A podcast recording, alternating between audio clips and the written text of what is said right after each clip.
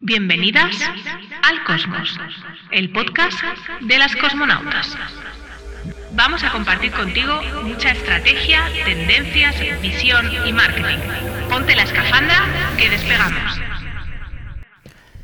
Bienvenida, bienvenido de nuevo al Cosmos, el podcast de las cosmonautas. Y hoy vengo con una de esas cosas que yo digo, consejos vendo que para mí no tengo, que es cómo programar, tener una programación bien hecha en Instagram. Y te voy a contar qué consejos tengo que para mí no vendo, ¿no? Algo así es. Em, te voy a contar que es que yo no funciono así y te voy a contar por qué. Te voy a explicar una manera de, de hecho te voy a explicar dos maneras de funcionar para tener una buena programación de Instagram. La primera que te voy a contar es la que yo no utilizo porque a mí no me funciona bien, pero me he dado cuenta que hay un porcentaje de mis clientes a los que les funciona súper bien esta, esta manera de funcionar y es tener clarísimo para quién haces el contenido y en función a tener claro para quién haces el contenido, pues vas a ver que es muy fácil ver qué tipo de contenido necesitas.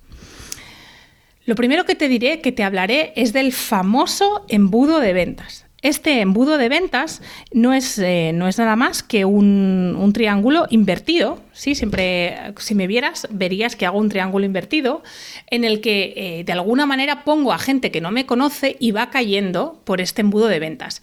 Eh, habrá gente que se quedará conmigo y habrá gente que no se quedará conmigo. Instagram está sobre todo pensado para la gente que está muy cerca de comprarme está muy cerca de comprarme o ya me ha comprado. Es decir, es un canal muy de fidelización. ¿Cómo hago entonces para convertirlo también en un canal de atracción? Lo primero que te diré es que er, eh, Instagram no es una herramienta que sea puramente de atracción. Así que eh, paz y amor porque eh, no es su objetivo como tal. Pero vamos a ver cómo podemos hacer para tener una buena estrategia de atracción.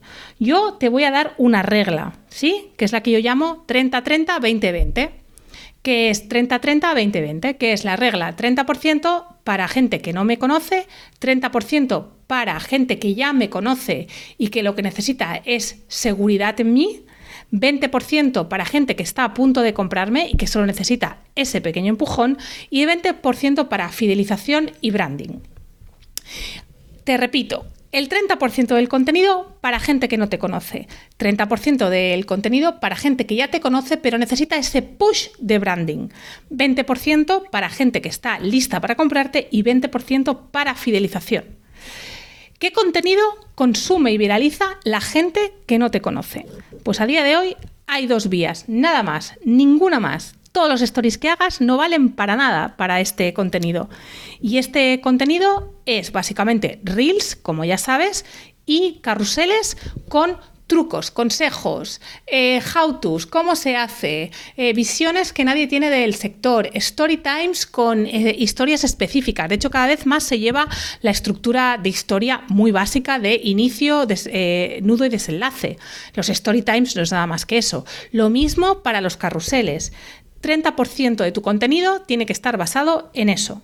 El otro 30% es más branding. Y aquí te recomiendo tener, eh, eh, eh, bueno, importante, lo que se viraliza solo son carruseles y reels. Y esto no lo digo yo, lo dice el estudio de Metricool y de hecho del 2022 al 2023 hay un cambio significativo. Antes se viralizaban casi por igual carruseles y reels y a día de hoy se viralizan más reels que carruseles.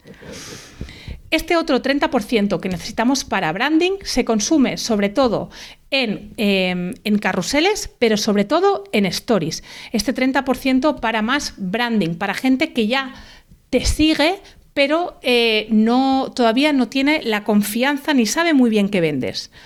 Esto, este 30% sobre todo se, utiliza, se, funciona a través de eh, carruseles, como te decía, eh, también imágenes eh, single image, imágenes solas, pero sobre todo en stories.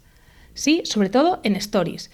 Y aquí me interesa mucho eh, que la parte, digamos, de fit seas muy eh, profesional, imágenes eh, muy vinculadas a tu branding, muy reconocibles y que en los stories te, permitas eh, las entre bambalinas, lo que nadie te cuenta, la parte de atrás, toda esta parte como más oculta, porque este contenido va a coincidir con ese 20% que necesitas de fidelización para gente que ya te ha comprado y que te puede volver a comprar. O sea, este 30% de branding coincide con el 20% de fidelización.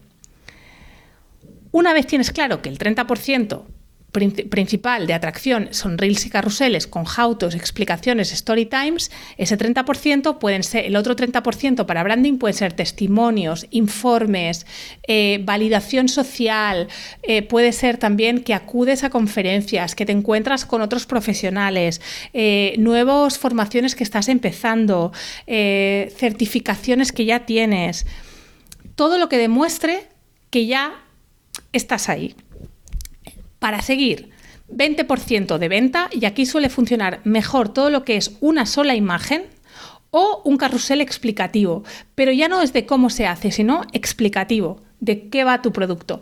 También suele funcionar muy bien todo lo que es stories para venta directa. Ese 20% es venta directa, no hay nada más que venta, venta directa. A veces esa venta directa pasará por un webinar, pasará por un lead magnet, pasará que de alguna manera le estás pidiendo a tu, a tu usuario que haga una acción.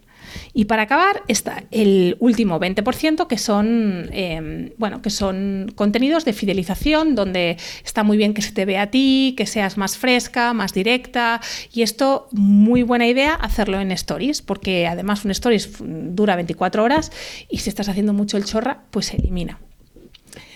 Esto es importante que tengas una planificación mensual donde compenses todos estos contenidos y tengas un 30% de estos contenidos para eh, captación, un 30% para branding, un 20% para venta y un 20% para fidelización.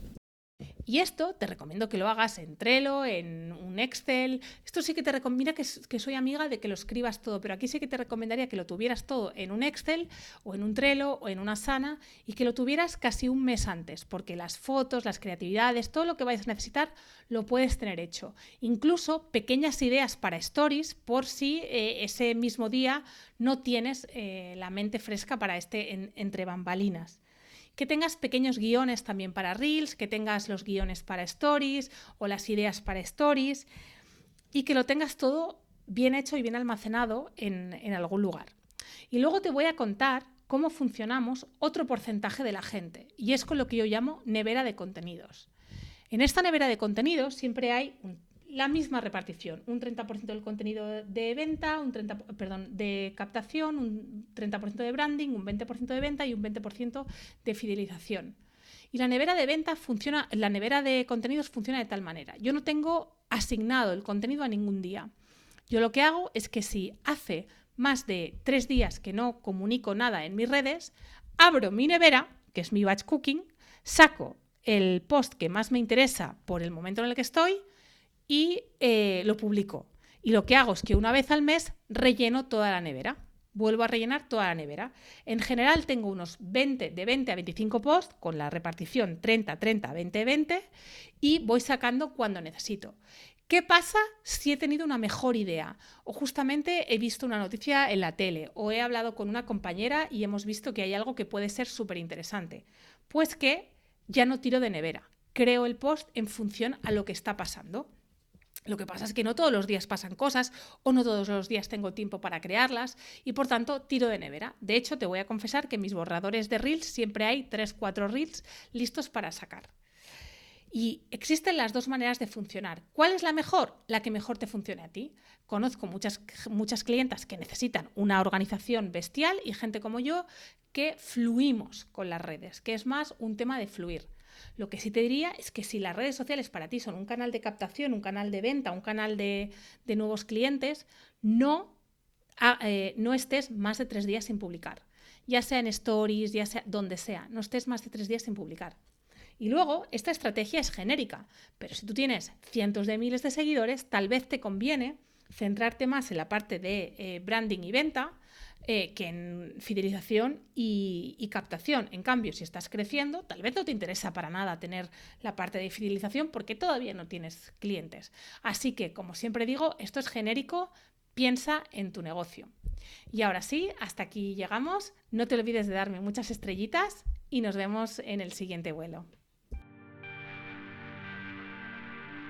Hemos llegado al final del trayecto. Disfruta de la visión del cosmos. No te olvides de compartir tu aventura en redes y seguirnos para otros vuelos. Hasta el próximo viaje, cosmonauta.